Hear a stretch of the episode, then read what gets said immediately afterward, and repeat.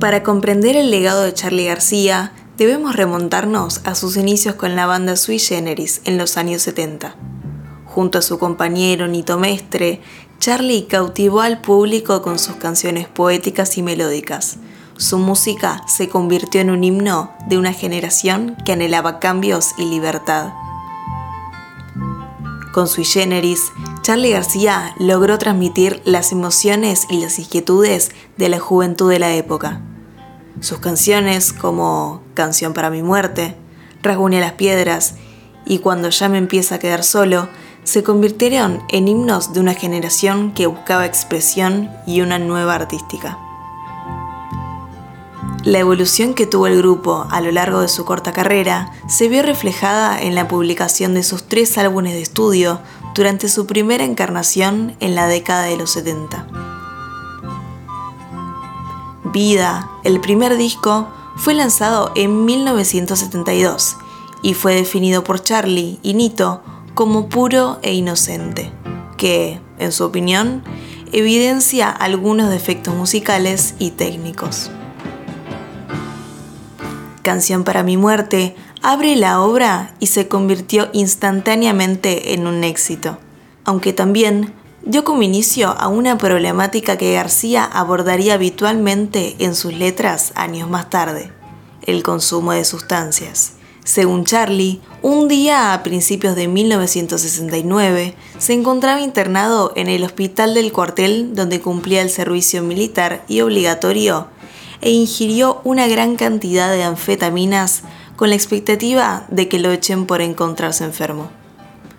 Cuando se enteró de que a pesar de su estado no le permitían salir, cayó en un profundo sueño narcótico, en el que sintió la presencia de la muerte en su habitación.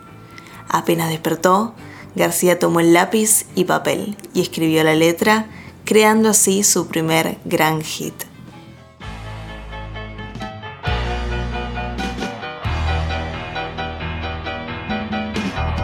Al año siguiente publicaron su segundo LP, titulado Confesiones de invierno, en el cual empezaron a experimentar con otros estilos musicales, además del folk característico del dúo. Nuevamente, todas las canciones fueron compuestas por García. Tanto los músicos de Sui Generis como su pareja de aquel entonces, María Rosa Iorio, reconocieron también que en paralelo al ascenso de su popularidad, Charlie comenzó a sufrir cambios en su personalidad producto de la fama constante, el reconocimiento total por parte de los fanáticos, las groupies y el aumento del uso de drogas.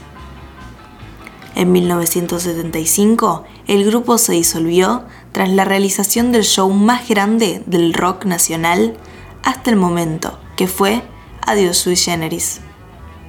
30.000 personas asistieron el mismo día a dos funciones repletas en el Luna Park que culminó con una edición del disco junto a la película sobre este evento.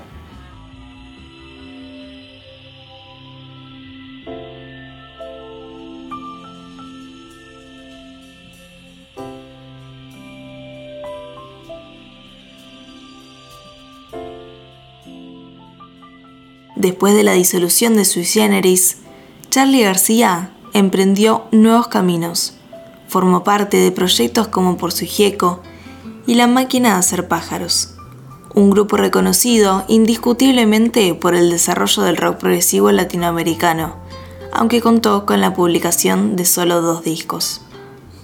El primero en 1976, La Máquina de Hacer Pájaros, y el último el año siguiente titulado Películas.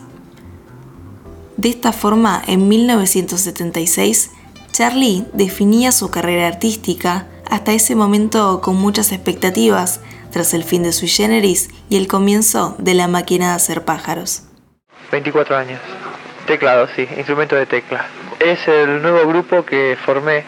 Es eh, un grupo de seis personas, donde cuatro tocan y dos cantan.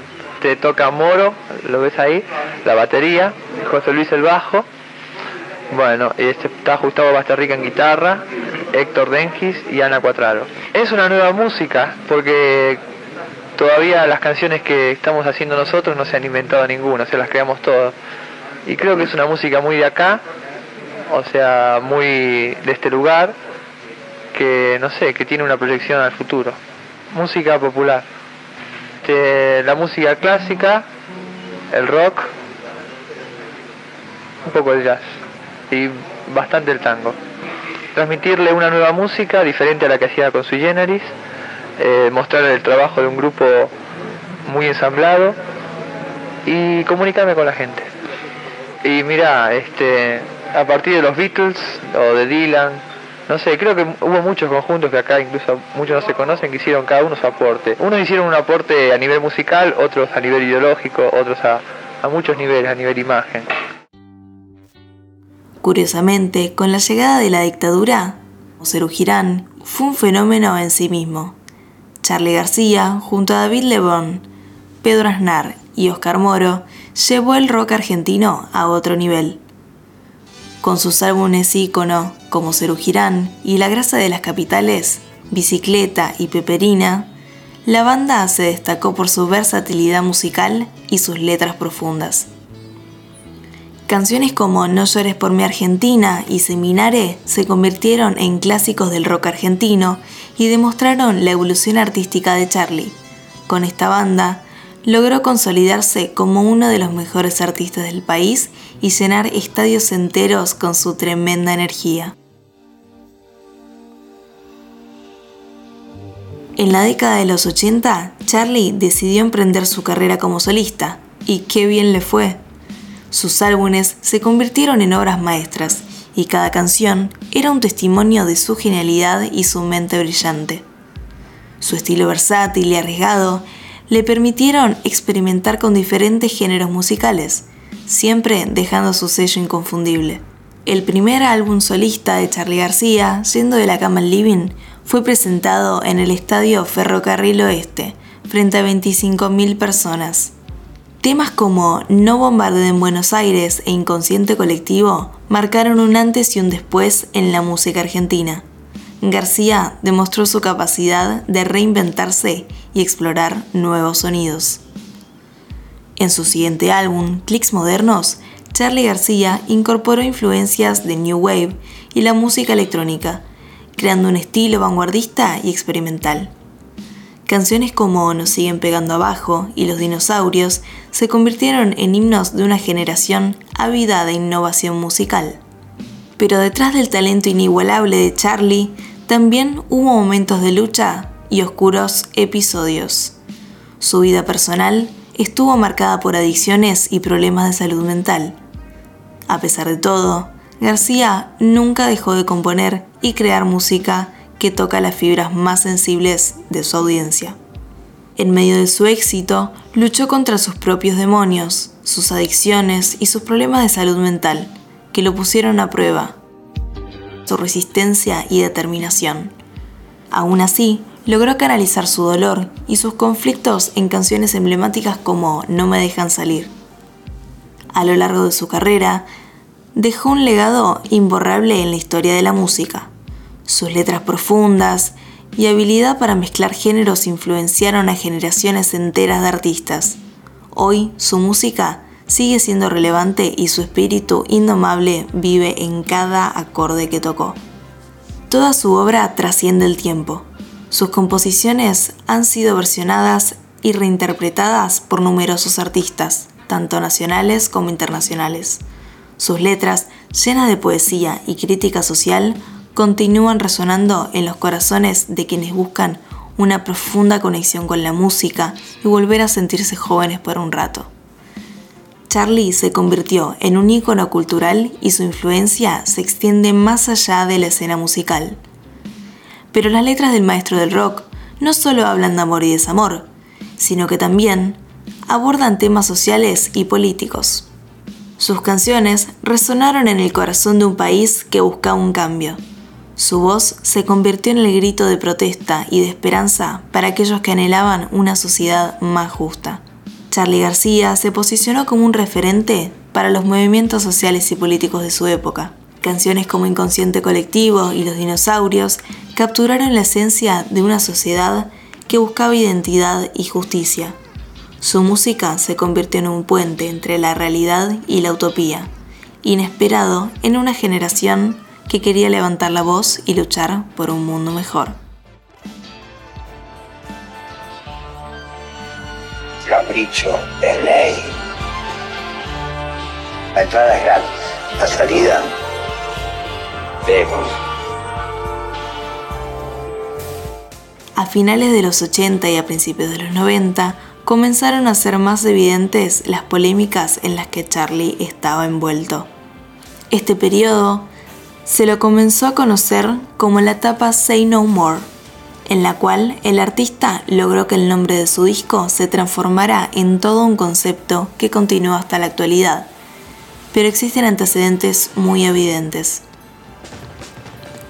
En el año 91 subió al escenario del Estadio Ferro en ambulancia, como burla a sus reiteradas internaciones. Artículos de la época comentan que llegó en estado de sobredosis a dar el show, teoría que quedó confirmada tras la pelea con el pastor Carlos Novelli, quien era el director del programa de rehabilitación. En aquella época, Charlie permaneció internado tres meses en una clínica psiquiátrica de Palermo, hasta que consiguió la autorización para ir a la casa de Pedro Aznar al finalizar el disco Tango 4. Tras este episodio, y con una rehabilitación sin resultado, empezaron los conflictos más profundos con su familia y en paralelo, nuevamente con las drogas. En el año 1992, un hombre lo denunció por ofensa a los símbolos patrios, por grabar una versión del himno nacional, y aunque la justicia falló a favor del músico, la polémica abrió la puerta a más escándalos públicos. Ya completamente sumergido en Say No More, en el año 1996, en el medio de un festival en la ciudad de Villa Gesell, una pelea con Carlos, el negro García López, interrumpió el show y desató un momento de violencia.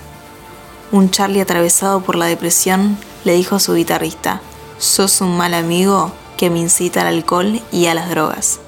Como respuesta, el negro le pegó una trompada, lo que causó una reacción inesperada en Charlie, derribando una torre de iluminación, parte del sistema de sonido y revolvió guitarras al público.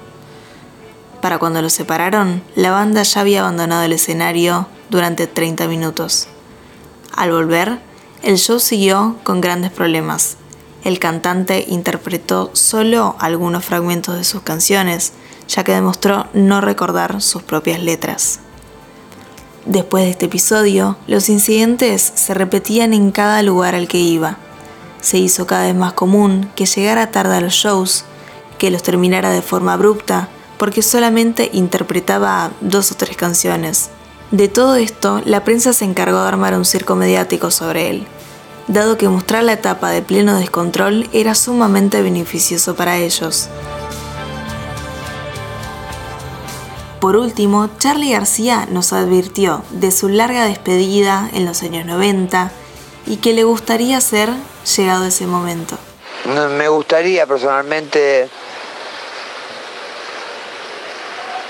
tocar en vivo eh, en una plaza o en un lugar a designar donde pudiera tocar sin las presiones que habitualmente tengo que de las cuales no me quejo, ¿eh? ¿entendés?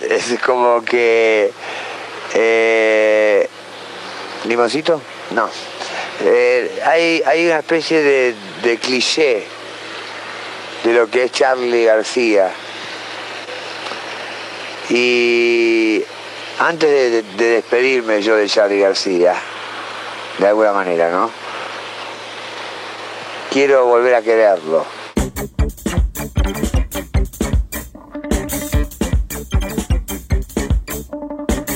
Charlie García y La Vida a Fondo.